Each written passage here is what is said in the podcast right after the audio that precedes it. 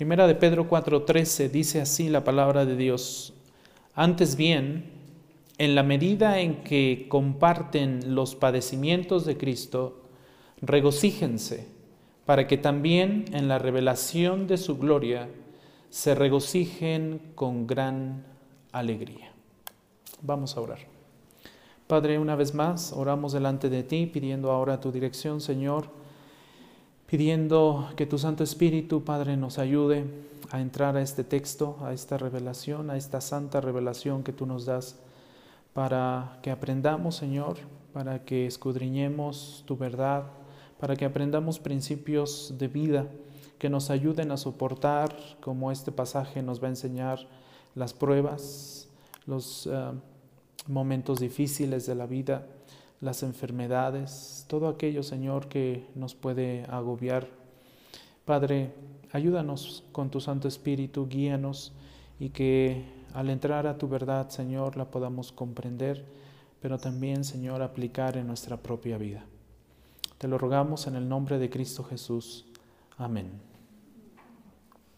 Antes bien, en la medida en que comparten los padecimientos de Cristo, regocíjense, para que también en la revelación de su gloria se regocijen con gran alegría. El sufrimiento como fuente de gozo, el, sufrimiento como fuente de gozo. Parece una idea media contradictoria. ¿Cómo el sufrimiento cómo una situación difícil en mi vida puede traerme gozo. No se supone que una enfermedad, no se supone que un sufrimiento cualquiera que sea, me debe traer tristeza, me debe traer todo menos gozo.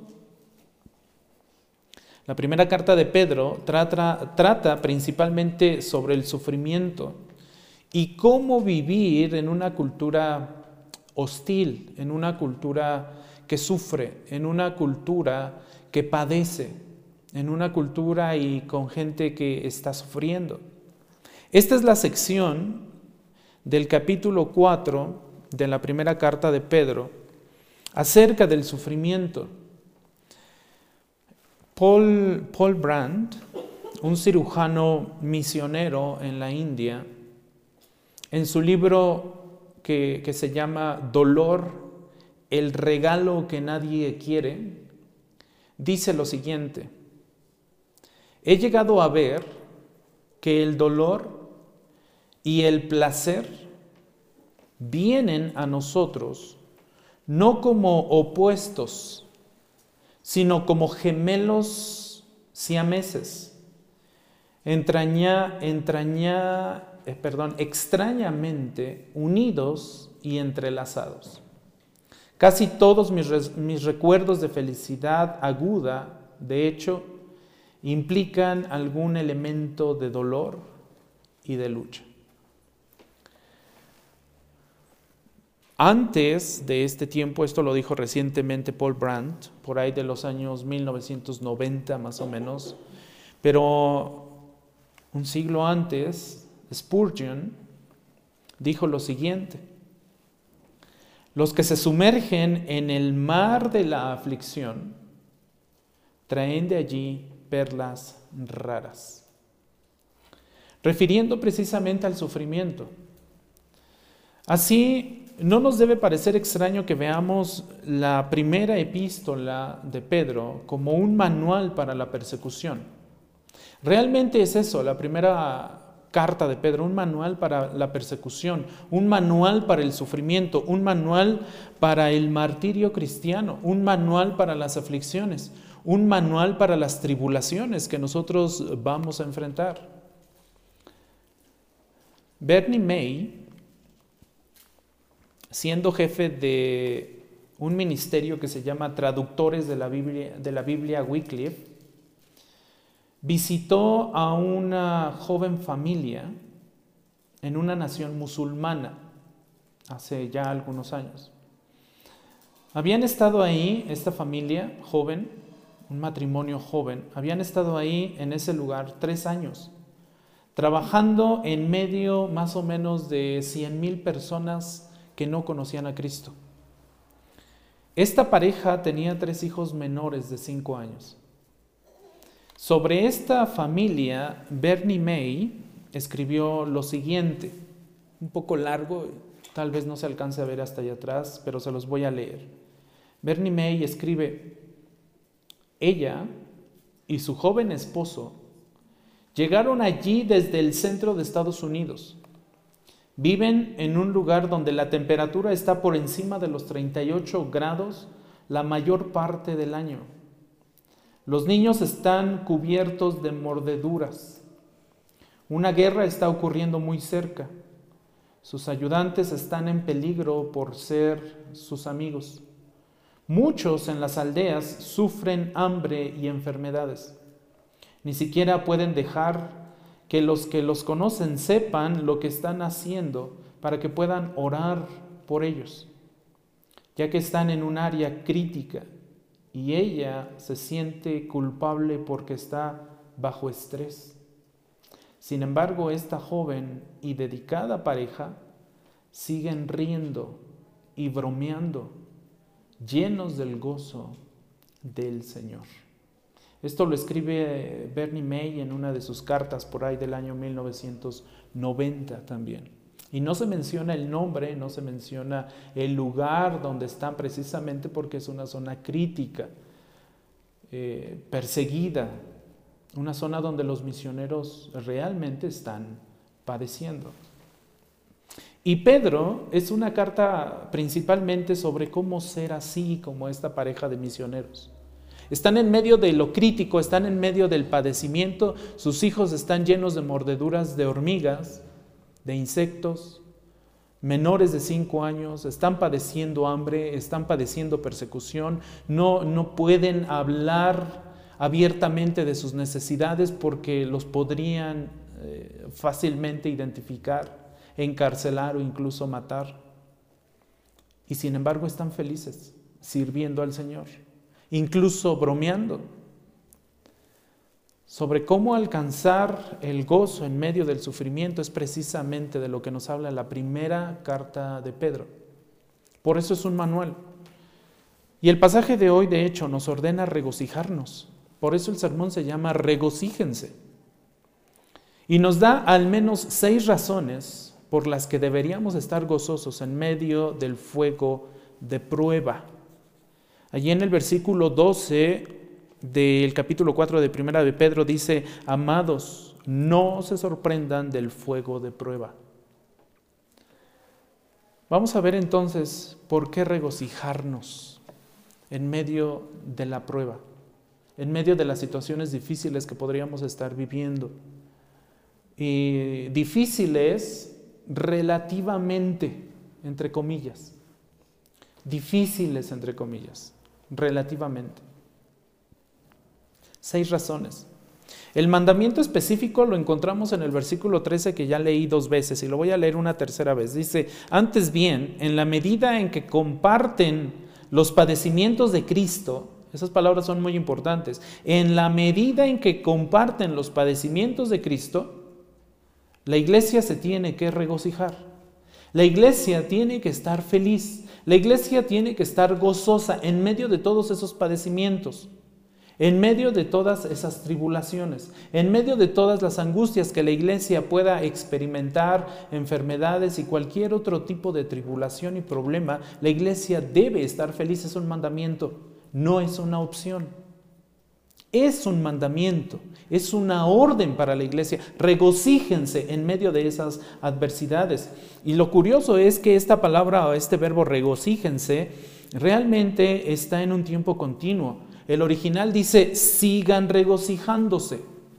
El versículo original en griego dice así, en la medida en que comparten los padecimientos de Cristo, sigan, eh, sigan regocijándose para que también en la revelación de su gloria se regocijen con gran alegría. Sigan entonces regocijándose, iglesia. Este no es un consejo pequeño, ¿eh? este no es una orden pequeña, no es fácil de digerir. Esta orden no es fácil de aceptar. Esta orden no es fácil de entender. Esta orden no es fácil de comprender, mucho menos es fácil de vivir, especialmente cuando estamos en medio de la prueba más fuerte que podamos tener. ¿Cómo el Señor me pide que me regocije, que me goce, que salte de alegría si estoy padeciendo? Sobre todo cuando estamos inmersos en una cultura que se esfuerza por creer que el poder del pensamiento positivo lo es todo. Estamos en una cultura que cree y busca la felicidad en base a las circunstancias que se rodean y se buscan circunstancias positivas para ser felices. La felicidad real, el gozo real, no se encuentra en esas circunstancias fáciles, fáciles, cómodas y felices que podrían rodearnos. El verdadero gozo y el regocijo se encuentran en medio de la adversidad en medio de la tribulación. Por eso Santiago, y a veces nos cuesta mucho entender este, este sencillo versículo en Santiago capítulo 1, versículo 2, cuando nos dice, tengan por gozo. Y me hizo falta una palabra, ¿cuál fue? Sumo gozo. Santiago está diciendo, regocíjense hermanos míos, salten de alegría. Ese es el significado del regocijo, saltar de alegría. Tengan por sumo gozo, hermanos míos, cuando se hallen en qué iglesia? En diversas pruebas. Ese diversas implica pruebas que pueden, ser, eh, que pueden llegar a ser muy, pero muy, pero muy difíciles, que pensamos que no las vamos a poder soportar. Mateo 5.12 dice que en medio de la persecución, dice Mateo 5.12, gózate. Cuando seas perseguido, gózate. Cuando te aborrezcan, cuando te aparten, cuando te insulten, cuando te desechen, Dice Lucas 6, 22 y 23, alégrate, salta de gozo. Me llama la atención que Lucas, capítulo 6, versículo 23, utiliza precisamente esa expresión, salta de gozo. Cuando te aborrezcan, cuando te aparten, cuando te insulten, cuando te desechen, alégrate. En Hechos, capítulo 5, 41, se nos dice, cuando sufras, regocíjate. En Hechos 16, 25 dice, cuando estés preso, cuando estés preso, ora y canta. Romanos 5.3 dice que cuando estemos en tribulación nos gloriemos en Cristo. Segunda los Corintios 4.17 nos dice que cuando estemos en aflicción disfrutemos el eterno peso de gloria. Segunda los Corintios 12 versículos 9 y 10 nos dice que cuando estemos en debilidad, cuando estemos sufriendo insultos, cuando estemos sufriendo privaciones, cuando estemos sufriendo persecuciones, angustias, seamos fuertes. Que la gracia del Señor nos baste, dice segunda a los Corintios. Le dijo a Pablo, ¿no? Bástate mi gracia, porque mi poder se perfecciona en tu debilidad. Que la gracia del Señor nos baste. Con mucho gusto, gloríate, dice segunda a los Corintios 2. Con mucho gusto, gloríate cuando estés en medio de esas circunstancias, en medio de todas las circunstancias de prueba, dolor, angustia, tribulación. Pedro nos da seis razones por las cuales podemos seguir regocijándonos cuando llega el sufrimiento. Tal vez no ha llegado, o tal vez ya llegó, pero si no ha llegado, hermano, va a llegar va a llegar. Y si ya llegó, hermano, te puedo decir que va a venir algo más. Va a venir algo más. Entonces, todas estas razones que voy a mencionar ahorita para estar gozosos se relacionan con Dios, dependen de Dios. Lo que nos va a decir Pedro depende de Dios. Regocíjense, iglesia, porque el sufrimiento no es una sorpresa, sino un plan de Dios. Regocíjate, iglesia de Ixlahuaca, cuando estés en tribulación, cuando estés en problemas, porque eso, esa tribulación que vas a vivir, no es una sorpresa, Es un plan de Dios. Escucha lo que dice el versículo 12. Amados, no se sorprendan. No te sorprendas, iglesia de Ixlahuaca. ¿Cuándo? Cuando aparezca el fuego de prueba que en medio de ustedes ha venido para qué? Para probarnos. Las pruebas van a venir para probarnos. Por eso son pruebas. Por eso se llaman pruebas. Porque van a poner a prueba nuestra fe y nuestra seguridad en Cristo. No te, no te sorprendas. Es algo normal, iglesia. La vida cristiana y ser hijo de Dios no es una vida color de rosa. Estar en Cristo no es que todo se te va a facilitar. Vas a recibir mucha bendición, sí, de muchas formas, pero no todo va a ser color de rosa. Vienen conflictos, vienen pruebas, vienen tristezas, vienen enfermedades, vienen preocupaciones, viene de todo y no sabes muchas veces de dónde te llega. Y cuando te das cuenta ya lo tienes enfrente. No te sorprendas, dice Pedro, de estas pruebas, porque está siendo probado como si alguna cosa extraña les estuviera qué? Aconteciendo. No es ninguna cosa extraña y no debe ser ni, eh, extraño para un hijo de Dios pasar por pruebas. Ponga eso en su corazón y en su mente. No le, debe, eh, no le debe ser extraño a usted en su vida cristiana padecer.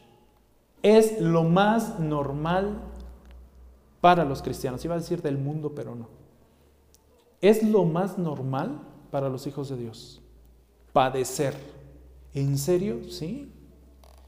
Es en serio. Así lo ha determinado el Señor. Noten, amados, no se sorprendan del fuego de prueba que en medio de ustedes ha venido para probarlos. Ahora, no es extraño, no es absurdo, no carece de sentido el sentimiento, perdón, el sufrimiento tiene un propósito y es probarnos. Y noten lo que dice primera de Pedro 4:19, ahí mismo en ese pasaje. Así que los que sufren, conforme a qué sufren? Conforme a la voluntad de Dios. Subraye eso en su Biblia. Los hijos de Dios sufren dentro de la voluntad de Dios, por eso no nos debe extrañar que padezcamos. Por eso no nos debe extrañar que este, suframos eh, pruebas, que estemos padeciendo, sea lo que estemos viviendo, circunstancia que estemos viviendo. No nos, debe, no nos debe sorprender esto, porque está dentro de la voluntad de Dios y conforme a la voluntad de Dios. Encomienden sus almas al fiel Creador haciendo el bien. Entonces, esto del sufrimiento que nosotros padecemos y que es lo más normal para los cristianos, para la iglesia, está según la voluntad de Dios. No está fuera de la voluntad de Dios, está en la voluntad de Dios. Y Dios es soberano sobre todas las cosas, incluyendo nuestro sufrimiento. ¿Por qué? ¿Con qué propósito? Versículo 17, ahí en Primera de Pedro.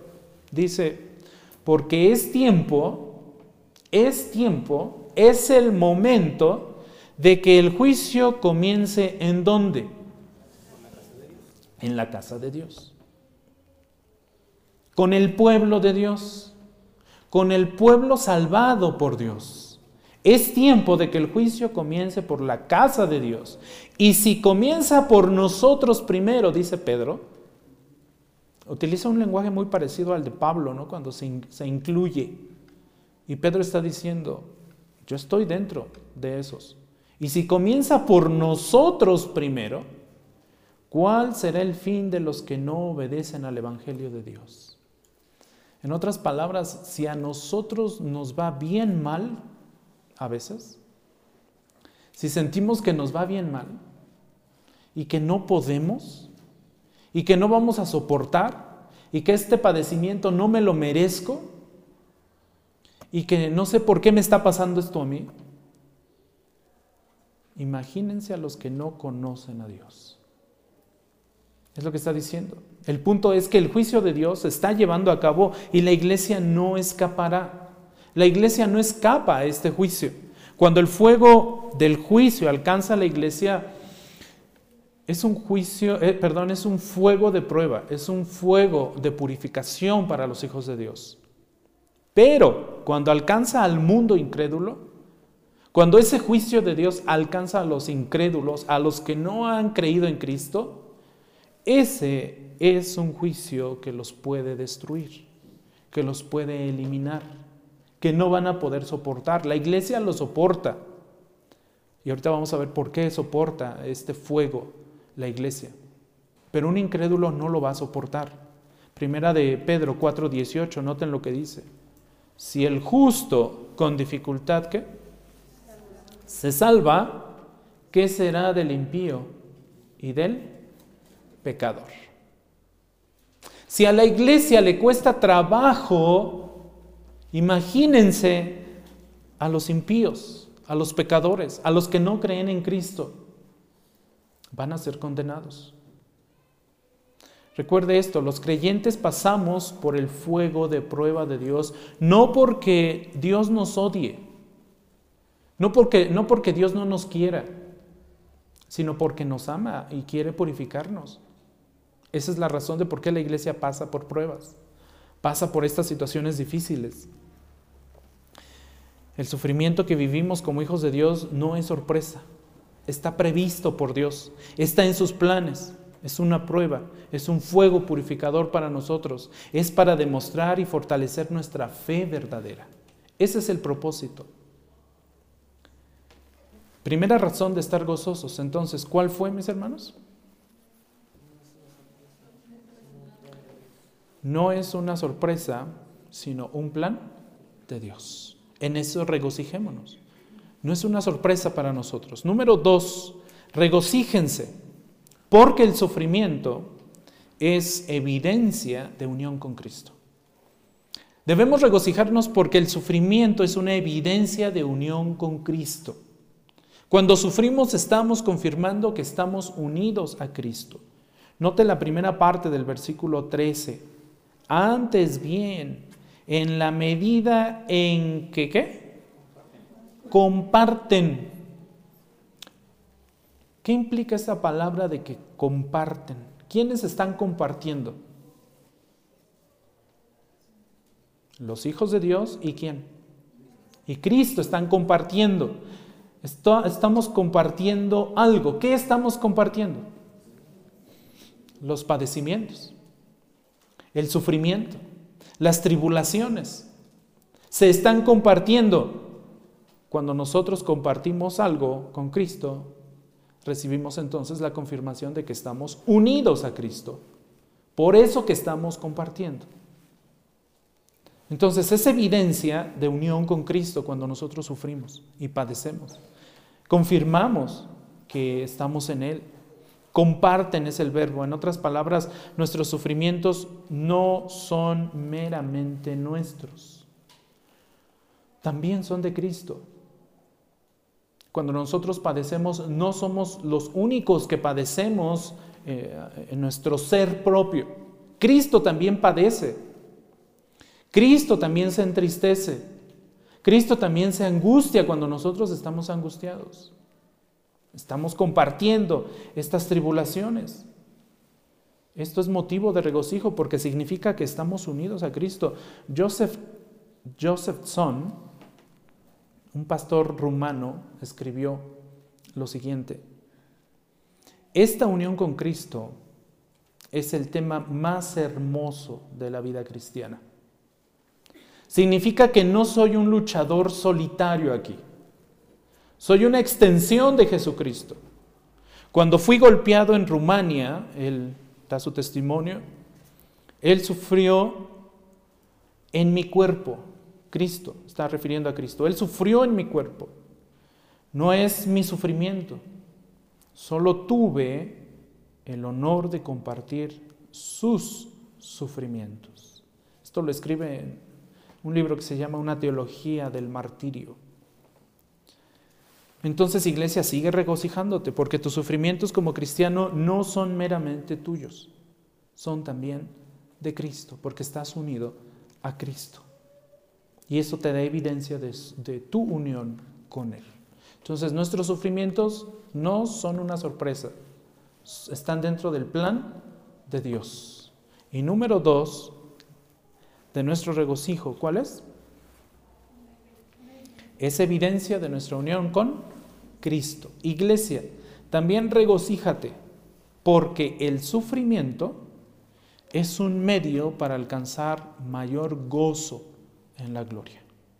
El sufrimiento que nosotros tenemos en esta tierra es un medio para alcanzar mayor gozo en la gloria. Vean por favor lo que dice la segunda parte del versículo 13 también, ahí en 1 Pedro 4:13. Dice, para que también, para que también en la revelación de su gloria, cuando Cristo sea revelado, se regocijen con gran ¿qué? alegría. Sigamos regocijándonos porque ese gozo fortalecerá nuestra seguridad de que cuando Cristo venga en gloria, nos regocijaremos con una gran y mayor alegría para siempre con Él. Una alegría eterna, un gozo eterno. Regocijémonos ahora en el sufrimiento para que podamos regocijarnos mucho más allá en la gloria con Él. Es parte de... Y, aquí el orden es importante. Aquí el orden sí afecta el orden. Eh, ¿Cómo? No, ¿cómo va? El orden sí afecta el producto. Aquí. El orden de los factores aquí sí afecta el producto. Se me cuatrapió la lengua. Aquí el orden de los factores sí afecta el producto. Es necesario que sea así. Primero está el sufrimiento y luego está la gloria. Ese es el orden. No podemos alcanzar primero la gloria y después sufrir. No enseña eso la Biblia. La Biblia enseña que debemos eh, primero sufrir, padecer, tener tribulación y luego entonces podremos alcanzar la gloria. Noten lo que dice 1 de Pedro 1:11. Procurando saber qué persona, aquí están los profetas, en el versículo 10 se menciona a los profetas, que estaban procurando saber qué persona o qué tiempo indicaba el Espíritu de Cristo dentro de ellos. Y noten esto, al predecir los sufrimientos de Cristo, ¿notaron eso? Los sufrimientos de Cristo y las glorias que qué? Que seguirían. Ese es el orden. Y un orden que lo cumplió Cristo. Primero padeció, primero fue muerto en una cruz, fue colgado en un madero y después alcanzó la gloria. Lo mismo, el mismo orden está determinado para nosotros. El Espíritu predijo los sufrimientos de Cristo y la gloria que seguiría. Romanos 8:17. Romanos 8:17 dice, y si somos hijos, somos también herederos. Hasta ahí todo suena bonito, ¿verdad? Somos hijos, somos, y más cuando nos hablan de herencias, uy, hasta se nos iluminan los ojos. Vea cuál va a ser su herencia. Si somos hijos, somos también herederos. Herederos de Dios. Ay, ya soy rico. Soy heredero de Dios y coherederos con Cristo. Sigue sonando bonito hasta ahí, ¿verdad? Si en verdad padecemos. Híjole, ahí como que ya se nos quitó, se nos quitaron las ganas de ser herederos y coherederos con Cristo si en verdad padecemos con Él, a fin de que también seamos qué? ¿Notan el orden? Primero padecemos con Él y después vamos a ser glorificados. Es necesario que nosotros padezcamos. ¿Es necesario que nosotros suframos en este mundo? Sí, iglesia. Y debemos estar mentalizados en ello. No le debemos tener miedo a los sufrimientos. ¿Sí son fuertes? Sí. ¿Sí nos hacen llorar? Sí. ¿Sí nos ponen en momentos bien difíciles? Sí. Pero es necesario que a través de muchas tribulaciones, dice el libro de los Hechos, a través de muchas tribulaciones entremos al reino de Dios. Es necesario. Si nos amargamos con la vida que nosotros podríamos estar llevando y hay muchas, muchas cosas, muchos motivos, muchas circunstancias, muchas personas incluso que hacen que nuestra vida esté, híjole, bien amargada en muchas ocasiones. Si nos amargamos con la vida y el dolor que esta vida nos causa, no nos estamos preparando para regocijarnos en la revelación de la gloria de Cristo. Es parte de nuestra preparación para llegar al cielo. Es parte de... Regocijémonos hoy en el sufrimiento para que podamos regocijarnos con júbilo eh, en la revelación de su gloria cuando Cristo venga. ¿Es todo un reto? Sí. Por eso no es fácil de comprender. A veces es fácil en la teoría y cuando lo leemos, cuando lo escuchamos, pero cuando lo vivimos, las cosas muchas veces cambian y nuestra fe muchas veces se tambalea. Por eso no es cosa fácil. No es un, no, es un mandamiento ni es una orden fácil de llevar a cabo. Sin embargo, la palabra de Dios es verdadera. Y si, el Señor está diciendo regocíjate, regocíjate. Salta de gozo en medio de esas circunstancias. Créele al Señor porque es necesario que le creamos al Señor. Motivo número cuatro para regocijarnos.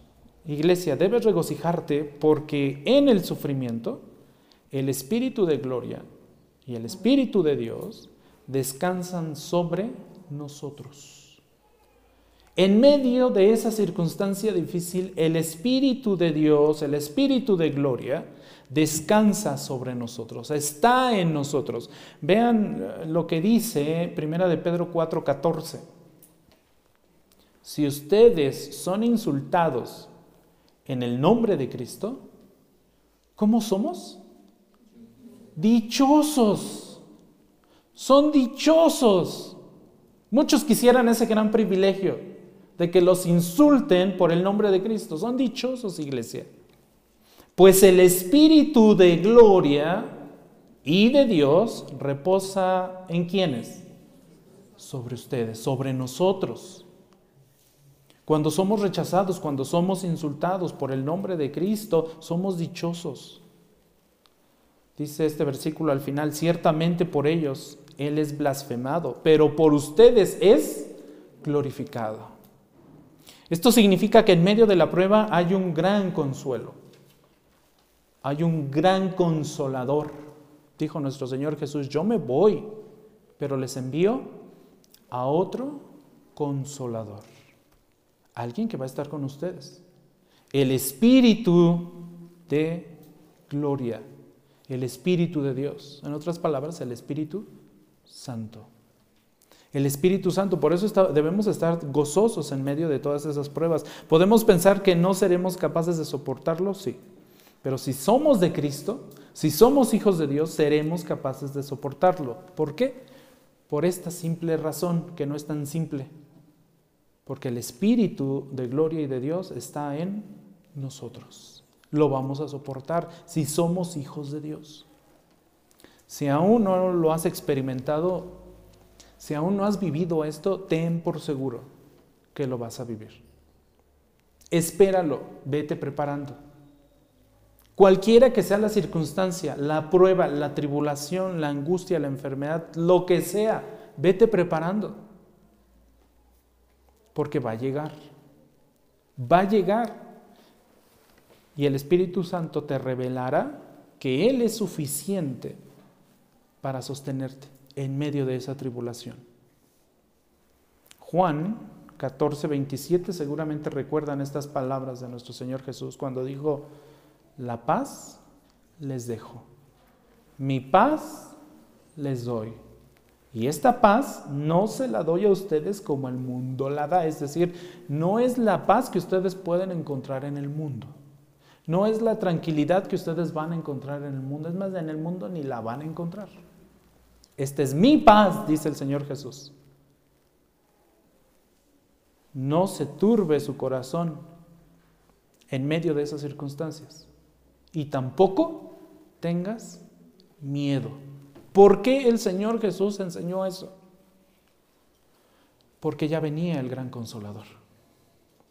porque ya venía el otro consolador, porque el Espíritu Santo iba a venir a morar con nosotros. Esa es la razón y en eso debemos regocijarnos.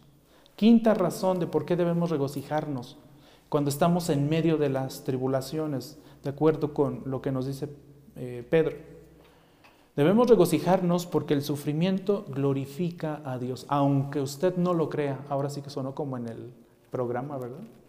Aunque usted no lo crea, el sufrimiento glorifica a Dios.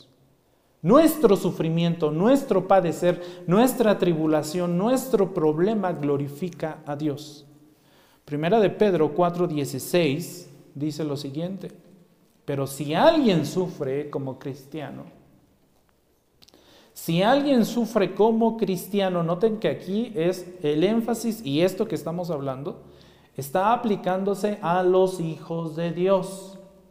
Esto no aplica y este regocijo y este gozo no aplica para aquellos que no son creyentes. Esto está aplicándose y debe aplicarse solamente a los hijos de Dios, solamente a los que han creído. Los que no han creído no van a poder experimentar este regocijo, no van a poder experimentar esta paz, no lo van a poder vivir. Los hijos de Dios sí, los cristianos, dice aquí Pedro. Pero si alguno, si alguien sufre como cristiano, no, que no se avergüence, sino que como tal, ¿qué? Glorifique a Dios. Como tal, como hijo de Dios, como cristiano, como creyente en Cristo, glorifique a Dios en medio de esa circunstancia. Glorificar a Dios significa mostrar con nuestras acciones, con nuestras actitudes, que Dios es glorioso para nosotros, que Dios es valioso para nosotros, que Dios es precioso para nosotros, que Dios es deseable para nosotros, pero también que, que, Dios es satisfactorio para nosotros, que Dios es el todo para nosotros. Cuando nosotros reconocemos en medio de esa gran tribulación que Dios es el todo de nuestra vida, entonces tenemos esa paz que Cristo dijo que nos dejaba.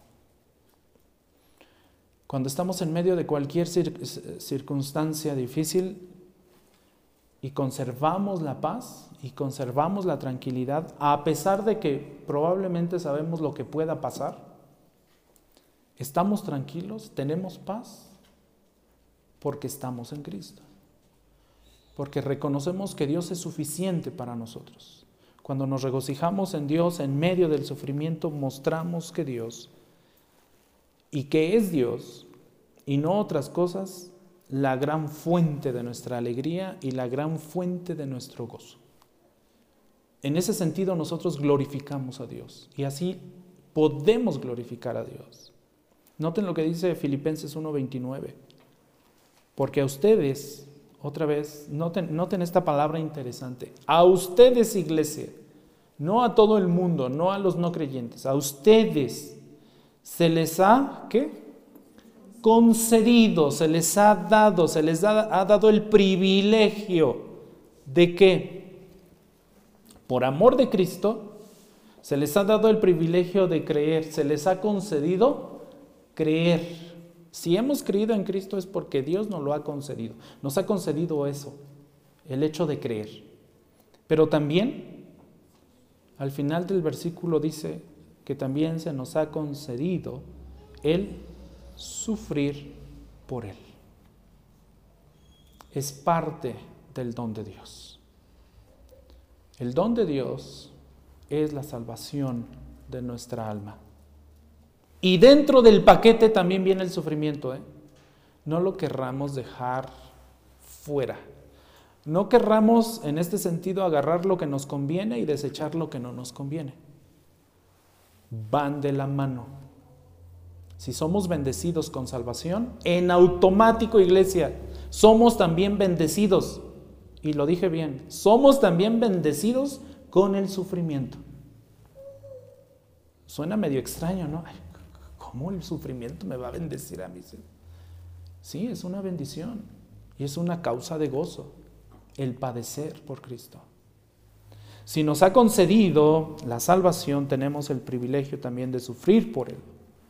Esto es, esto a su vez nos permite dar gloria, reconocimiento, honor a aquel que nos permite tal privilegio. Y también Filipenses capítulo 1, versículo 20 y 21 nos dice lo siguiente, conforme a mi anhelo, está hablando Pablo, dice, conforme a mi anhelo y esperanza de que en nada seré avergonzado, sino que con toda confianza, noten la, la confianza de Pablo, no era una confianza normal, dice, con toda confianza, aún ahora, como siempre, Cristo será qué iglesia?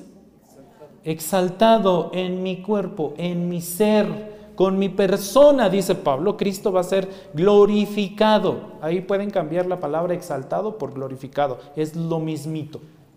Por eso, cuando padecemos tribulación, glorificamos a Dios. Cristo será glorificado en mi cuerpo. Y noten, ya sea por vida o por muerte.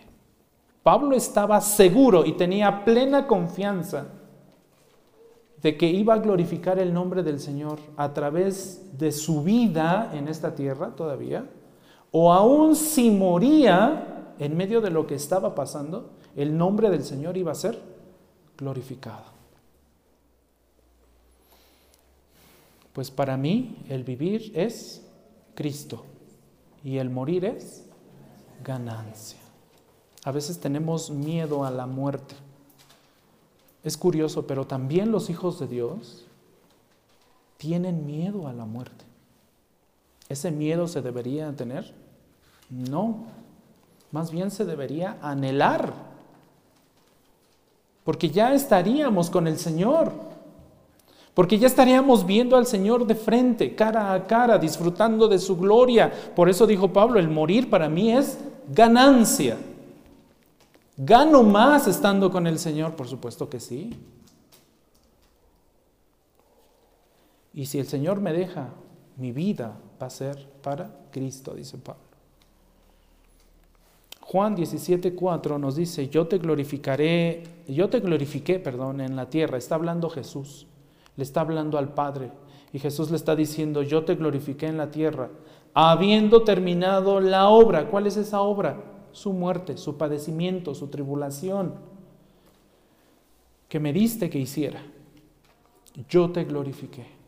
Cristo mismo glorificó al Padre a través de su sufrimiento, a través de su sacrificio. Nosotros también entonces tenemos la oportunidad de glorificar al Padre a través de nuestras tribulaciones.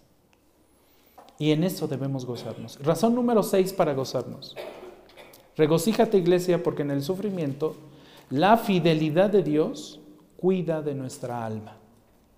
En el sufrimiento, en el padecimiento, la fidelidad de Dios, el hecho de que Dios sea fiel, cuida de nuestra alma. Nota lo que dice eh, Primera de Pedro 4, 19. Así que los que sufren conforme a la voluntad de Dios, ya vimos esa primera parte, está dentro de la voluntad de Dios, encomienden sus almas al fiel Creador, haciendo el bien. Ahora, el verbo que quiero destacar aquí es encomienden. ¿Qué significa encomendar? ¿Qué significa este verbo encomendar? En, su significado básico, encomendar es poner algo bajo la protección de alguien. Eso es encomendar. Te encomiendo a mi hijo. Estoy poniendo a mi hijo bajo tu protección. Si te lo encomiendo. Eso es encomendar. En este caso dice, encomienden sus almas al fiel Creador. Encárguenle sus almas o dejen sus almas al cuidado de quién? Del Creador. Ese es el significado. En este sentido, Pedro nos dice que podemos poner nuestras almas bajo la protección de Dios. Podemos confiar nuestras almas a Dios porque Él es fiel para cuidar de nuestras almas. Y ahí ese adjetivo, fiel, eh, que describe al Creador, ese es un atributo que Él tiene y la fidelidad de Él, por supuesto, no se compara a la fidelidad nuestra que es imperfecta, pero la de Él es perfecta. Y en esa fidelidad perfecta cuida de nuestras almas. Así, lo hizo también nuestro Señor Jesús. Noten en 1 de Pedro 2.23. Nuestro Señor Jesús, cuando lo ultrajaban, ¿qué hacía? No respondía ultrajando. Cuando nuestro Señor Jesús padecía, ¿qué hacía? No amenazaba, sino que se encomendaba a quién? A aquel, ¿quién es aquel? Dios, el Padre, se encomendaba a aquel que juzga con justicia. En otras palabras, dejaba todo en las manos de Dios.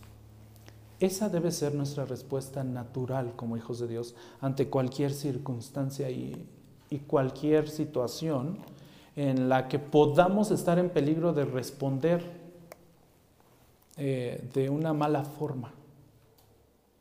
Es mejor dejarle todo al Señor.